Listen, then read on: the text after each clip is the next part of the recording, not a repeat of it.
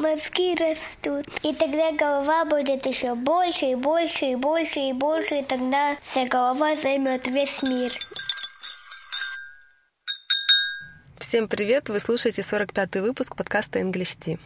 Сегодняшнюю тему я выбрала не случайно. Честно говоря, я давно о ней думала, и я как-то думала ее взять, но я не знала, как к ней подступиться. В какой-то момент я разуверилась в ней, но на самом деле тема вдохновляющая и очень интересная, как мне кажется. И я надеюсь, что так же, как она вдохновила меня, она вдохновит вас. В описании к этому выпуску вы увидите разные ссылки на видео, на э, статьи, вдохновляющие и мотивирующие, поэтому кому станет интересно, я предлагаю вам заглянуть туда и, может быть, почитать что-то и посмотреть. Вы, возможно, найдете для себя что-то интересное. Итак, встречали ли вы когда-нибудь такие понятия, как growth mindset и fixed mindset? Обычно они встречаются в такой формулировке growth mindset versus fixed mindset – я, наверное, впервые встретила эти понятия примерно год назад, когда из школы мне прислали листовку, которая так и называлась Growth Mindset versus Fixed Mindset, и в ней были рекомендации о том, как надо разговаривать с детьми, как надо их хвалить и каких формулировок лучше избегать, когда вы хотите их похвалить. Потому что вроде бы вы делаете хорошее дело, и вы за что-то хвалите ребенка, но одни слова, э, возможно, приведут в будущем к success, и они будут способствовать развитию как раз вот этого growth mindset, тогда как другие слова, хотя вы говорите почти то же самое, тем не менее могут привести к frustration. А frustration — это недовольство собой, это какое-то разочарование, потому что что-то не получается, и они будут развивать у ребенка fixed mindset — Mindset — это тип мышления или склад ума. Fixed, понятно, фиксированное — это что-то такое стабильное, что не развивается. Я бы сказала, узкое сознание, узкий тип мышления. А growth — это рост, поэтому growth mindset — это, это такой тип мышления, это такое э, сознание, которое будет развиваться все время и расти, и изменяться. Кстати, я только вот осознала, что изучала эту тему на английском, и я много прочитала, много посмотрела, но забыла как-то и не додумалась посмотреть, как же эти термины переводятся на русский. Потому что предполагаю, что наверняка есть какой-то адекватный перевод в психологии этих терминов. Но вот, к сожалению, сейчас я уже сижу без интернета, поэтому э, буду называть э, вот эти слова английскими словами growth mindset и fixed mindset. Ну и урок-то у нас э, касается английского языка, чай-то у нас английский, поэтому мне кажется, что все окей. Итак, эти понятия ввела Кэрол Двек. Э, ей сейчас 71 год, и она профессор психологии в Стэнфордском университете. Всю свою жизнь она посвятила изучению психологических возможностей сознания человека. Она провела интересные исследования, о которых я буду говорить сегодня. Она в 2017 году выиграла почти 4 миллиона долларов в, а, в премии, которая касается образования. Она называется Eden Prize. И я, опять же, не знаю, как сказать, э, как назвать эту премию на русском, потому что введена она была всего в 2016 году, и я даже не нашла такого термина, такого перевода на русский. Eden пишется по-английски Y-I-D-A-N. Ну, возможно, Иденская какая-нибудь. Иденская премия. Так вот, Кэрол Двек за важный вклад в образование выиграла почти 4 миллиона долларов. Из них половина примерно это ее личный приз, а половина это финансирование а, ее дальнейшего исследования на тему ability to learn. Что же Кэрол Двек вкладывала в эти понятия, которые она сама изобрела? Она считает, что люди делятся на тех, у которых fixed mindset, так сказать, узкое сознание, и growth mindset. Люди с fixed mindset считают, что их успех основан только на их врожденных способностях и талантах. Такие люди верят, что талант и способности к чему-то они или есть, или их нет. Люди же с growth mindset верят, что их успех основан на тяжелой работе, на ошибках, на постоянной учебе, на неудачах, возможно, даже. И они считают, что их таланты и способности это не что-то, что есть врожденное, а они могут развиться благодаря усилию, работе и настойчивости. И часто можно определить, к какой категории э, людей относится тот или иной человек по реакции на неудачу. Люди с growth mindset, они не так боятся неудач, потому что они считают, что неудачи и ошибки — это продвижение к успеху, это какой-то этап, через который надо пройти. Они не боятся показаться глупыми, смешными и так далее. Они считают, что обучение как раз и происходит через ошибки и неудачи. Люди же с fixed mindset очень негативно относятся к неудачам, они их боятся, они стараются избегать таких сложных заданий, которые могут их привести к неудачам, потому что для них неудача — это какое-то доказательство, возможно, их несостоятельности, неспособности что-то сделать. И они воспринимают неудачу как что-то, что может показать людям, что не такие уж они способны, не такие уж они талантливые. Кэрол Двек считает, что все мы рождаемся с одинаковыми способностями, и все мы способны добиться успеха, если правильно будем настроены. Мозг — это мускул, это мышцы. И точно так же, как мы занимаемся спортом для того, чтобы развивать мышцы нашего тела, а, также мы можем развивать наш мозг, заставляя его страдать, давая ему какие-то сложные задания, используя его, и чем больше он struggles, чем больше каких-то сложностей он встречает, тем больше он растет, и тем больше нейронных связей появляется у нас в мозгу. Радует в этом всем то, что даже во взрослом возрасте возможно дать себе шанс на успех, возможно перейти из категории людей с fixed mindset в категорию людей с growth mindset — и, возможно, дать себе шанс попробовать себя в какой-то сфере, о которой ваши родные или близкие говорили вам, что у вас нет способностей к этому, и у вас нет талантов, и вам не стоит этим заниматься. Потому что ученые говорят, что все в нашей голове, главное поверить и мы не рождаемся умными или неумными, способными или неспособными. Наши способности мы можем развить, наш мозг мы можем развивать и увеличивать, и мы можем достичь успеха, стоит нам этого только захотеть. А ведь очень часто еще в детстве ставят на людях клеймо. Кому-то говорят, что у него математический склад ума, а кому-то говорят, что у него гуманитарный склад ума. И, ну, вроде как я тоже в это верила. И сама могу сказать, что мне всегда в моей семье удивлялись, потому что оба родителя у меня программисты были, и сестра у меня математик, и математика ей давалась очень легко. А обо мне говорили, что я непонятно в кого удалась, а, потому что в семье математиков вдруг родился ребенок, которому совсем математика не дается. И у меня было больше способностей к языку. Тем не менее, вот сейчас изучая эту тему, я понимаю, что в детстве мне сказали, у тебя не математический склад ума, и математика тебе не дается. Если сейчас мне дадут какую-нибудь задачу по математике, и я сяду и начну думать над ней 10 минут и не найду ответа, я подумаю, ну ведь у меня же не математический склад ума, зачем мне сейчас тратить время и страдать? И я ее брошу. А это неправильно. И вот э, как-то давно, не знаю, может, тоже около года назад, наша бывшая директор э, школы прислала такое вдохновляющее, также и мотивирующее видео, которое сделали профессор математики Стэнфорда и ее некоторые студенты. Цель этого видео была поменять отношение людей к математике и поменять отношение преподавателей и учителей, и, возможно, родителей к своим детям. И они говорили о том, что нету людей с математическим складом ума, это math people, и людей с нематематическим складом ума, что абсолютно каждый человек может достичь успеха в математике что если в одном классе дадут какую-то математическую задачу, и каким-то детям потребуется 5 минут на решение этой задачи, а каким-то детям потребуется день на решение этой задачи, это не говорит о том, что вторые дети, они глупые и они не способны. Это говорит о том, что им надо больше времени для решения этой задачи. В этом видео они привели пример нескольких математиков известных, которые получили важные премии и призы в этой сфере и добились большого успеха во взрослом возрасте. И тем не менее в детстве им и либо же говорили, что математикой им лучше не заниматься, что они очень слабые в этой сфере, либо же они были чуть ли не самыми медленными в решении каких-то задач в классе. И один из математиков себя в одиннадцатом классе считал stupid.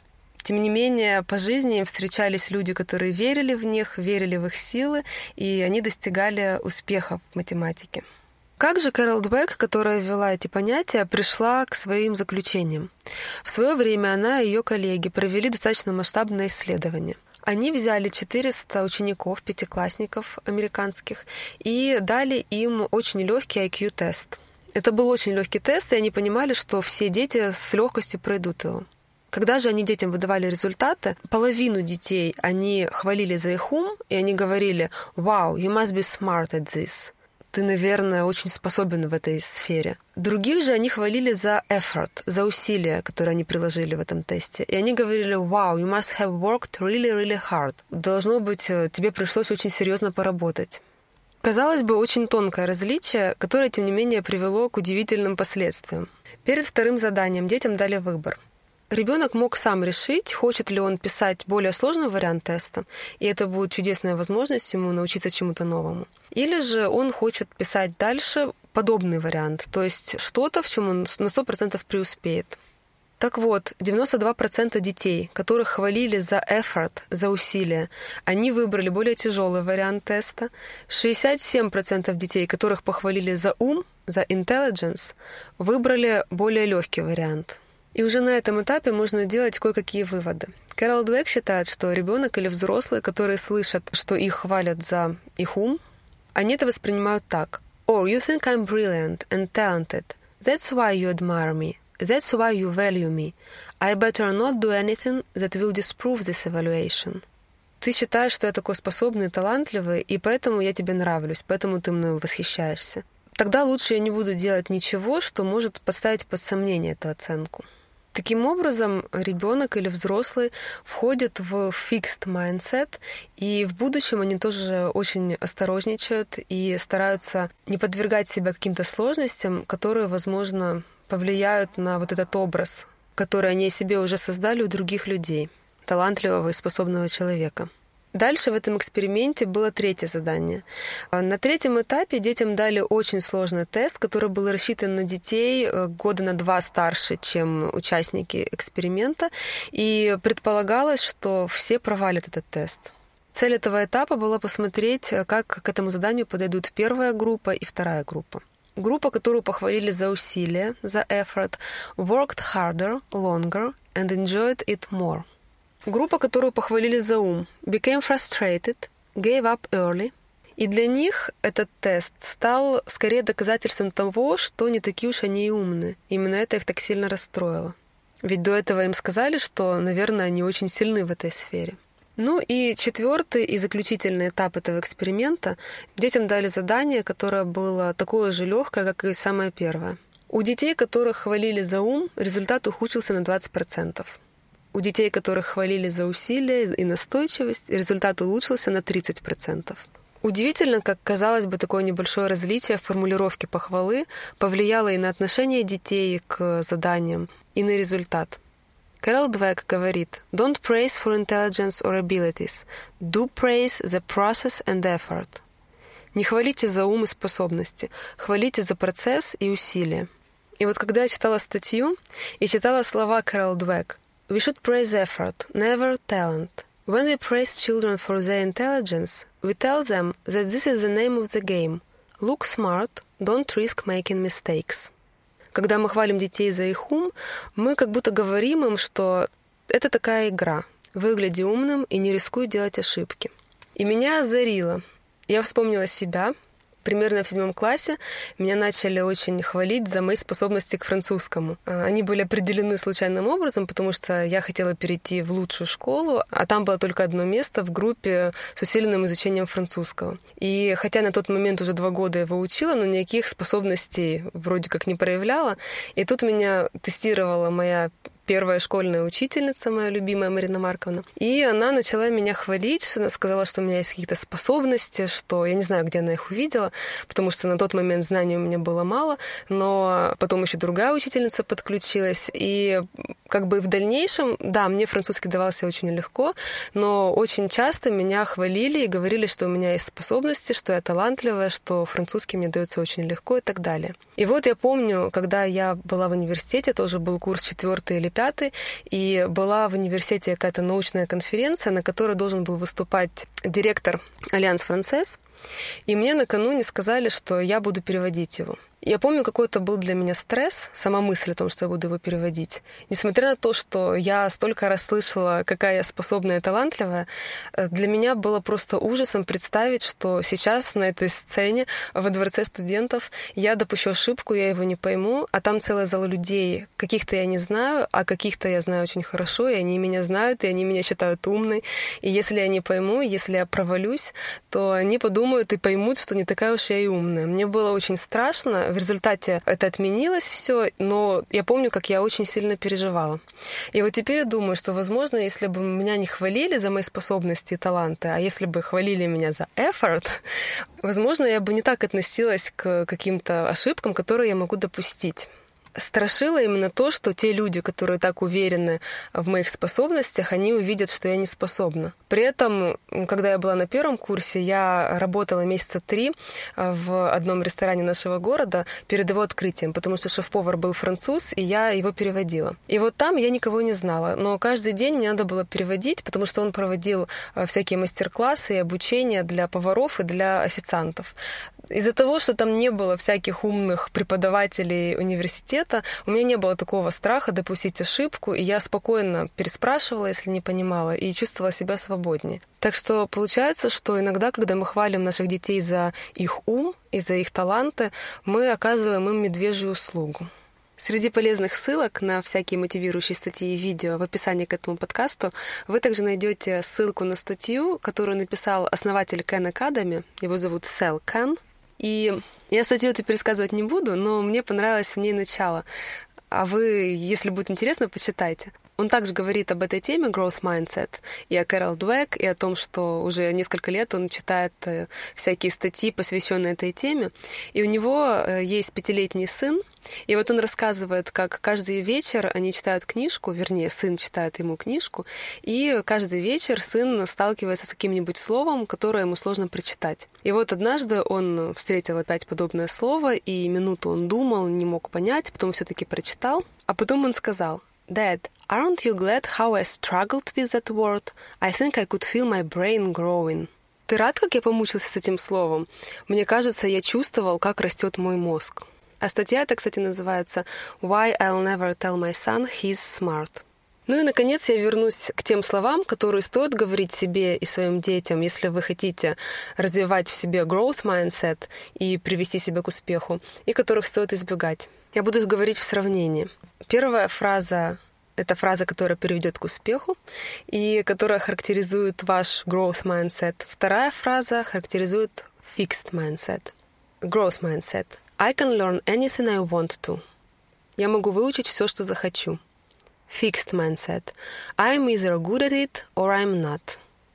Я или хорош в этом, или нет. Growth mindset. When I'm frustrated, I persevere. Когда я расстроен, что у меня что-то не получается, я настойчиво продолжаю. Fixed mindset. When I'm frustrated, I give up. Когда у меня что-то не получается, я расстроен, я сдаюсь. Growth mindset. I like to challenge myself. Я люблю давать себе сложные задания. Fixed mindset. I don't like to be challenged. Я не люблю, когда мне дают сложные задания. Growth mindset. When I fail, I learn. Когда я терплю неудачу, я учусь. Fixed mindset. When I fail, I'm no good. Когда я терплю неудачу, это говорит о том, что я не способен это сделать. Growth mindset. I like being told that I try hard. Я люблю, когда мне говорят, что я очень стараюсь. Fixed mindset. I like being told that I'm smart. Я люблю, когда мне говорят, что я умный. Growth mindset. If my classmates succeed, I'm inspired.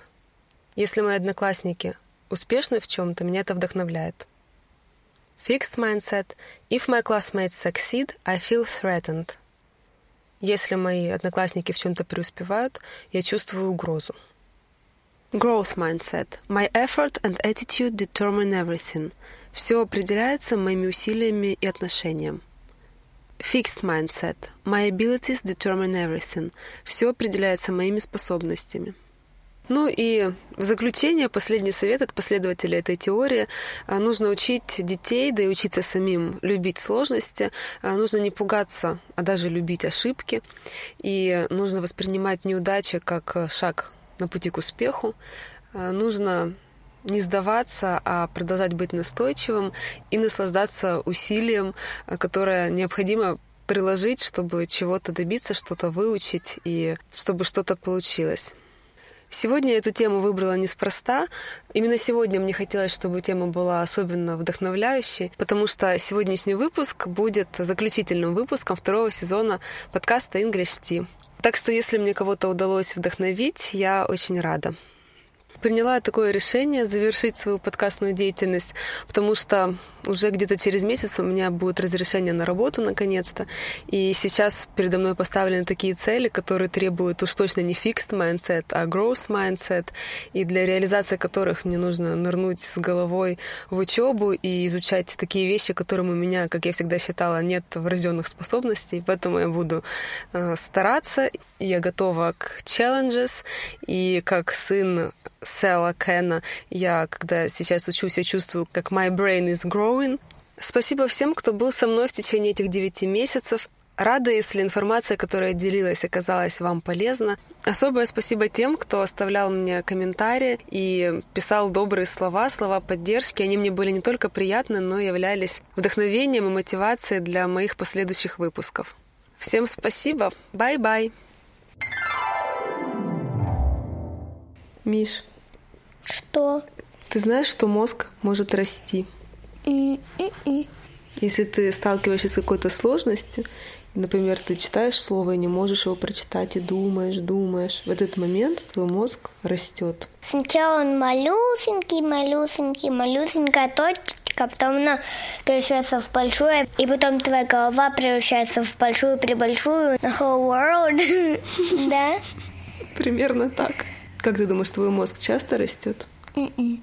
Ну, ты мало трудностей встречаешь? Мгм. Ну, тебе в школе бывает трудно? М-м.